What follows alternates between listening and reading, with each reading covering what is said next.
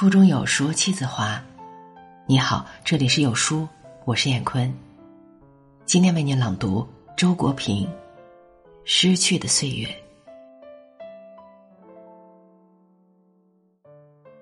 上大学时，常常当我在灯下聚精会神读书时，灯突然灭了。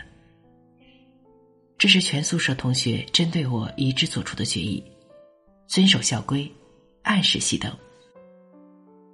我多么恨那只拉开关的手，咔嚓一声，又从我的生命线上割走了一天。怔怔的坐在黑暗里，凝望着月色朦胧的窗外，我委屈的泪眼汪汪。年龄越大，光阴流逝愈快，但我好像越麻木了。一天又一天，日子无声无息的消失。就像水滴消失于大海。蓦然回首，我在世上活了一万多个昼夜，他们都已经不知去向。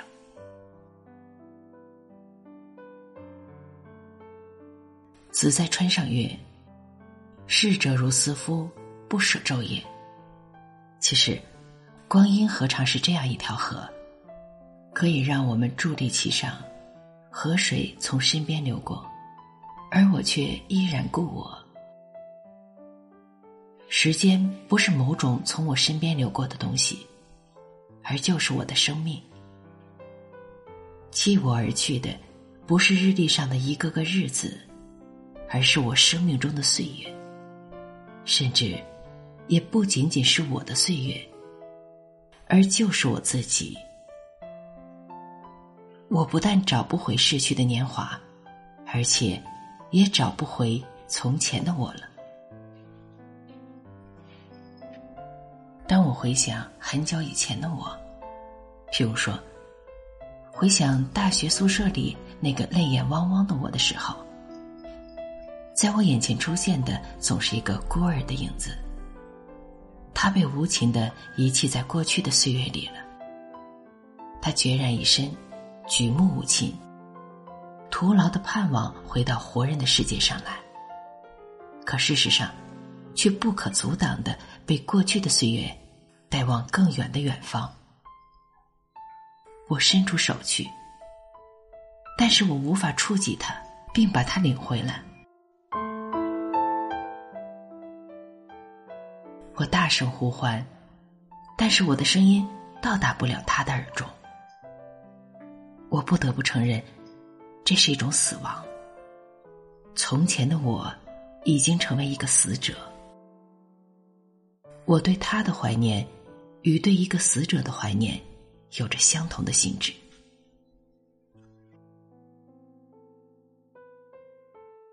自古以来，不知多少人问过：时间是什么？它在哪里？人们在时间中追问和苦思，得不到回答，又被时间永远的带走了。时间在哪里？被时间带走的人在哪里？为了度量时间，我们的祖先发明了日历，于是人类有历史，个人有年龄。年龄代表一个人从出生到现在所拥有的时间，真的拥有吗？他们在哪里？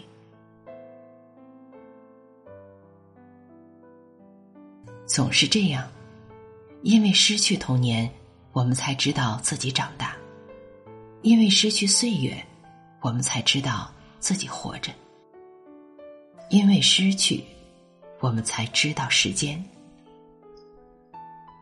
我们把已经失去的称作过去，尚未得到的称作未来，停留在手上的称作现在。但时间何尝停留？现在转瞬成为过去。我们究竟有什么？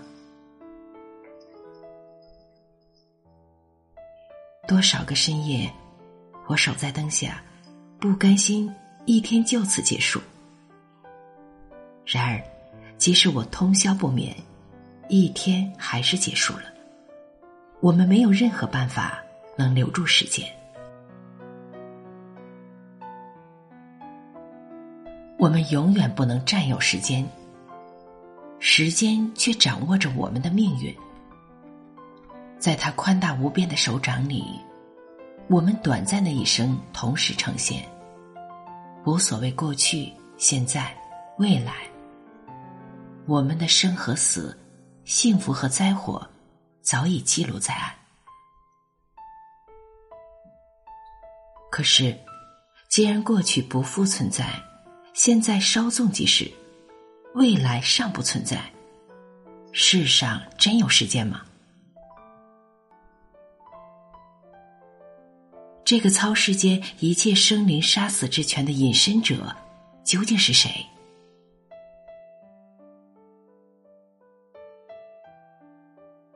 我想象自己是草地上的一座雕像，目睹一代又一代孩子嬉闹着从远处走来，渐渐长大，在我身旁谈情说爱，寻欢作乐，又慢慢衰老，蹒跚着向远处走去。我在他们中间认出了我自己的身影。他走着和大家一样的路程，我焦急的朝他瞪眼，示意他停下来，但他毫不理会。现在他已经越过我，继续向前走去了。我悲哀的看着他，无可挽救的走向衰老和死亡。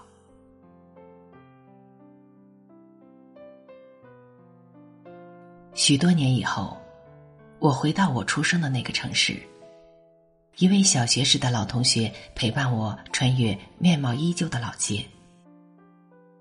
他突然指着坐在街沿屋门口的一个丑女人，悄悄告诉我：“她就是我们的同班同学某某。”我赶紧转过脸去，不敢相信，我昔日里心目中的偶像竟是这般模样。我的心中保存着许多美丽的面影，然而一旦邂逅重逢，没有不立即破灭的。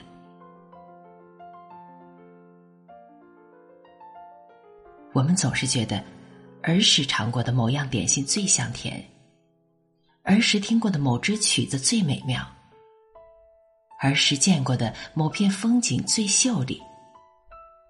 幸福的岁月。是那失去的岁月，你可以找回那点心、曲子、风景，可是找不回岁月。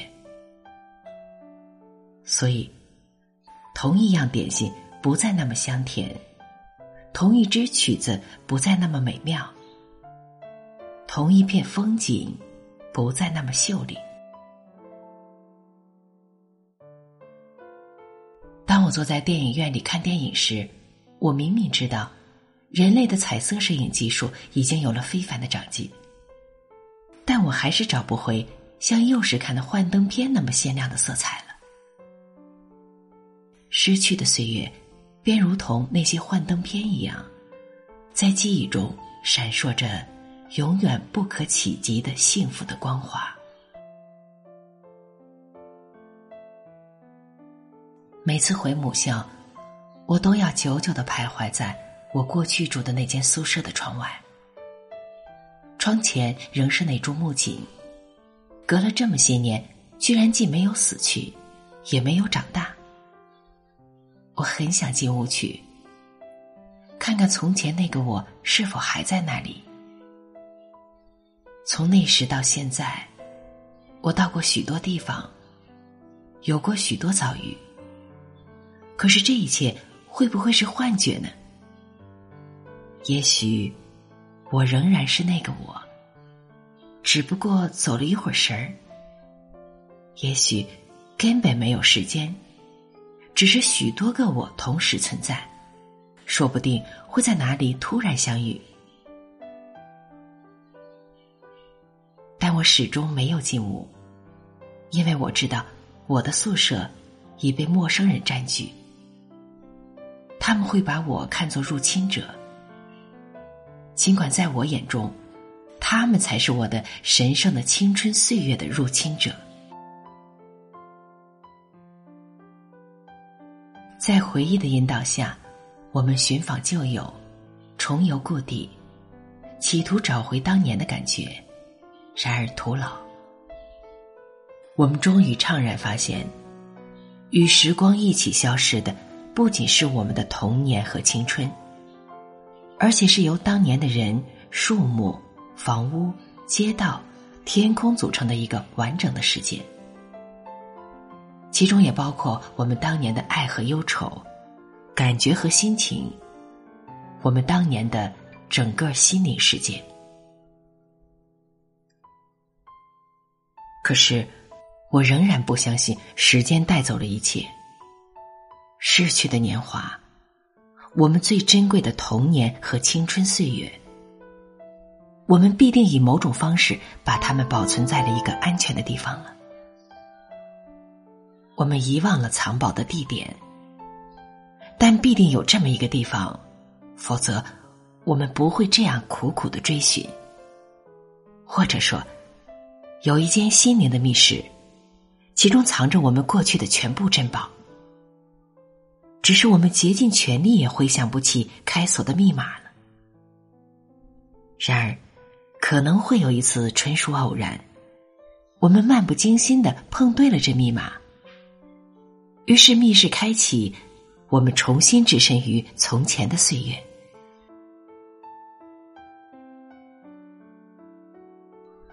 当普鲁斯特的主人公口含一块泡过茶水的马德莱纳小点心，突然感觉到一种奇特的快感和震颤的时候，便是碰对了密码。一种当下的感觉，也许是一种滋味，一阵气息。一个旋律，石板上的一片阳光，与早已遗忘的那个感觉巧合，因而混合进了和这种感觉连接在一起的昔日的心境。于是，昔日的生活情景便从这心境中涌现出来。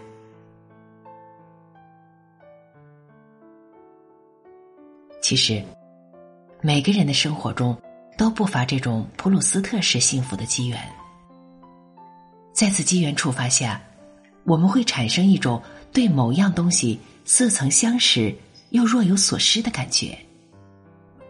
但是，很少有人像普鲁斯特那样抓住这种机缘，促使韶光重现。我们总是生活在眼前，忙碌着外在的事物。我们的日子是断裂的，缺乏内在的连续性。逝去的岁月，如同一张张未经显章的底片，杂乱堆积在暗室里。他们仍在那里，但和我们永远失去了他们，又有什么区别？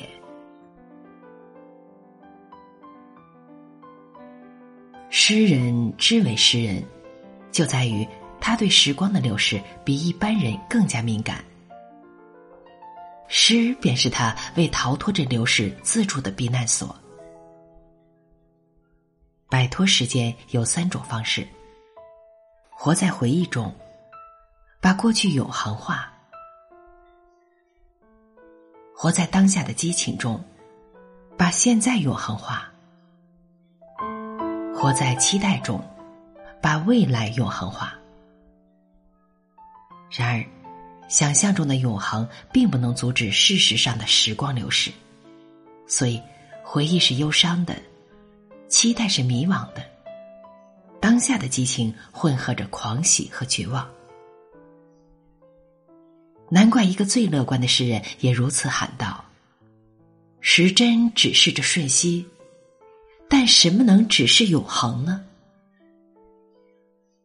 诗人承担着悲壮的使命，把瞬间变成永恒，在时间之中摆脱时间。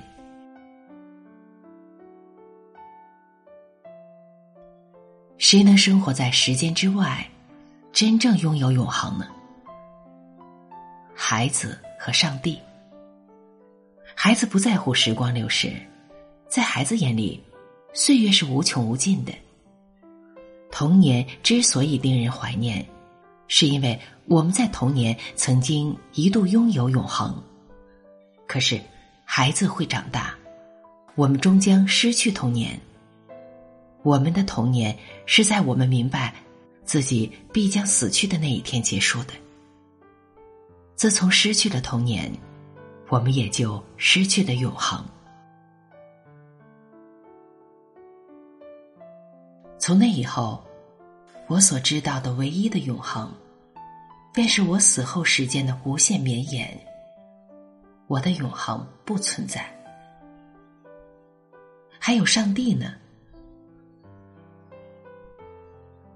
我多么愿意和圣奥古斯丁一起歌颂上帝。你的岁月无往无来，永是现在。我们的昨天和明天。都在你的今天之中过去和到来。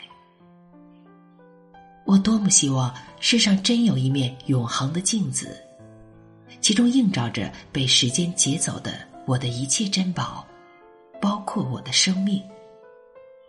可是我知道，上帝也只是诗人的一个避难所。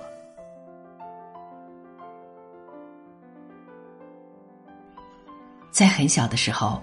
我就自己偷偷写起了日记。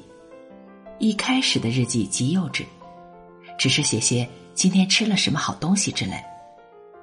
我仿佛本能的意识到，那好滋味容易消失，于是想用文字把它留住。年岁渐大，我用文字留住了许多好滋味：爱、友谊、孤独、欢乐、痛苦。在青年时代的一次劫难中，我烧掉了全部日记。后来我才知道此举的严重性，为我的过去岁月的真正死亡痛苦不止。但是，写作的习惯延续下来了。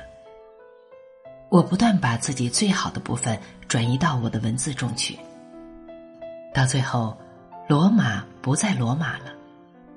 我借此逃脱了时光的流逝。仍是想象中的，可是，在一个已经失去童年而又不相信上帝的人，此外还能怎样呢？好了，文章分享完了。在这个碎片化的时代，你有多久没有读完一本书了？私信回复“有书君”即可免费领取五十二本好书，每天有主播读给你听。我是燕坤，再见。